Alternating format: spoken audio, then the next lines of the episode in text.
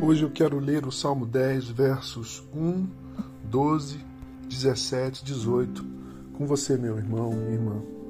Senhor, por que estás tão longe? Por que te escondes em tempo de angústia? Verso 1.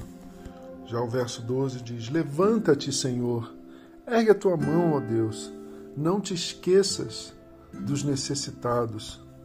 E no 17, 18, fechando o salmo, o salmista ora: Tu, Senhor, ouves a súplica dos necessitados, tu os reanimas e atendes ao seu clamor. Defendes o órfão e o oprimido, a fim de que o homem que é pó já não lhe cause terror. Sabem, queridos, queridas, de vez em quando, aquele que deseja levar a sério a vida espiritual, a caminhada com Jesus, precisa parar e examinar as suas orações examinar as suas orações. A bem da verdade, antes de tudo eu preciso dizer, a bem da verdade a pergunta é: oramos? Levamos a oração a sério, a prática da oração? Antes de se perguntar como está a minha vida de oração, essa pessoa que leva o Senhor a sério deveria se perguntar: eu tenho orado? Eu tenho orado de verdade? Eu tenho orado diariamente? Porque quem crê em Deus, quem segue a Jesus, ora todos os dias, todos os dias. Assim como come, bebe, dorme, se alimenta, descansa, trabalha todos os dias. Não por uma obrigação religiosa, essa oração diária, uma, uma obrigação religiosa tola, banal. É banal nem mesmo pela força do hábito, sabe, a oração habitual, a reza habitual. Não, quem leva a vida espiritual a sério ora porque tem saudade da presença do Eterno, saudade de Deus.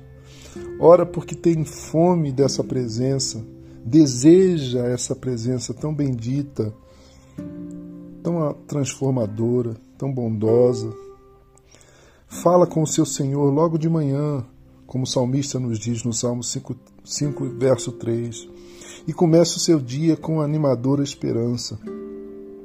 Fala também com o seu Senhor antes de dormir, Salmo 4, 8. Ou seja, relaciona-se com o Pai Celestial por meio de Jesus na dependência e capacitação do Espírito Santo pela oração. Aliás, essa é uma boa forma de definir um cristão. O que é um cristão?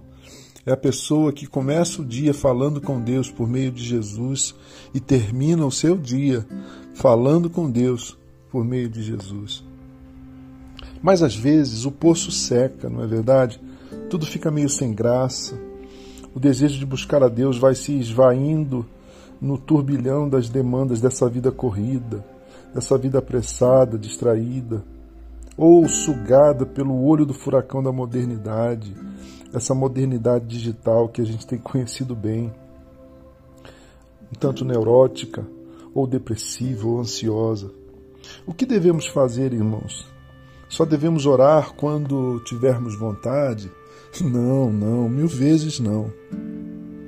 O grande escritor cristão C.S. Lewis, no seu livro sobre a atividade dos demônios contra nós, clássico chamado Cartas de um Diabo a seu Aprendiz, Lewis nos adverte que uma das principais artimanhas do inferno na batalha para aniquilar nossa fé e espiritualidade é exatamente nos convencer ou tentar nos convencer por A mais B de que só devemos orar se tivermos vontade.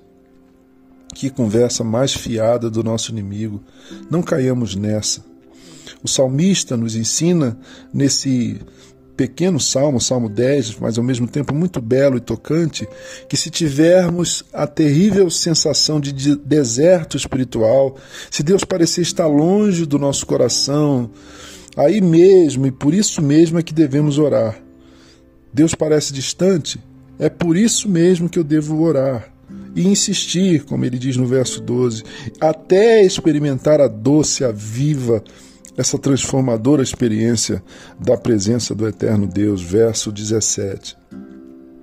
Ah, querida comunidade, amigos e amigas na jornada da fé, como é bom insistir. Que virtude mais bendita é a perseverança.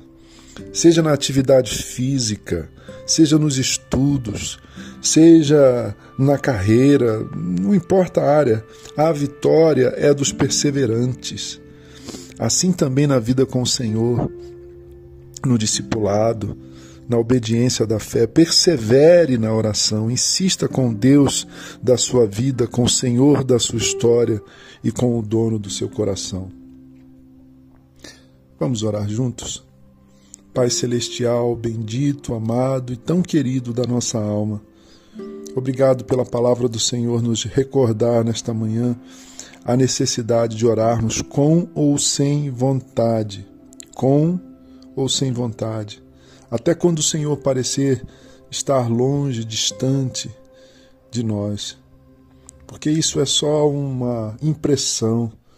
O Senhor não pode estar longe, já que o Senhor habita no nosso coração.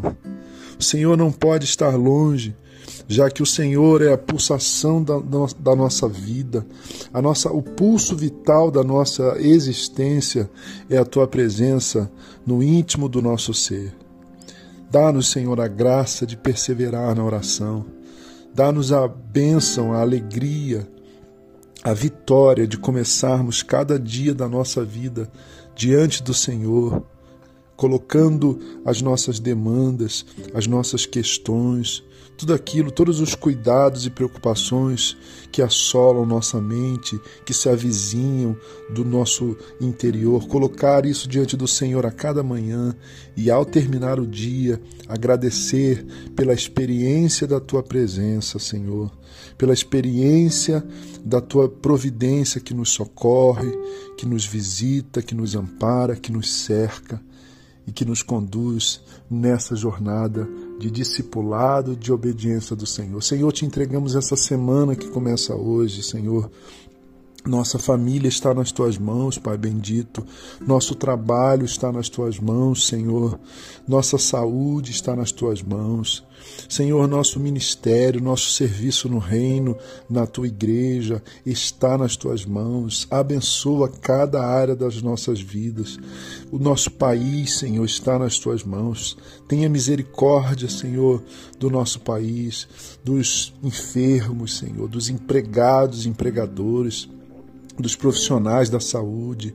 Senhor, haja, Senhor, entre os nossos governantes, de tal modo que o nosso sofrido país consiga atravessar e vencer essa crise tão terrível, essa pandemia tão extraordinariamente cruel, Senhor, para todos nós.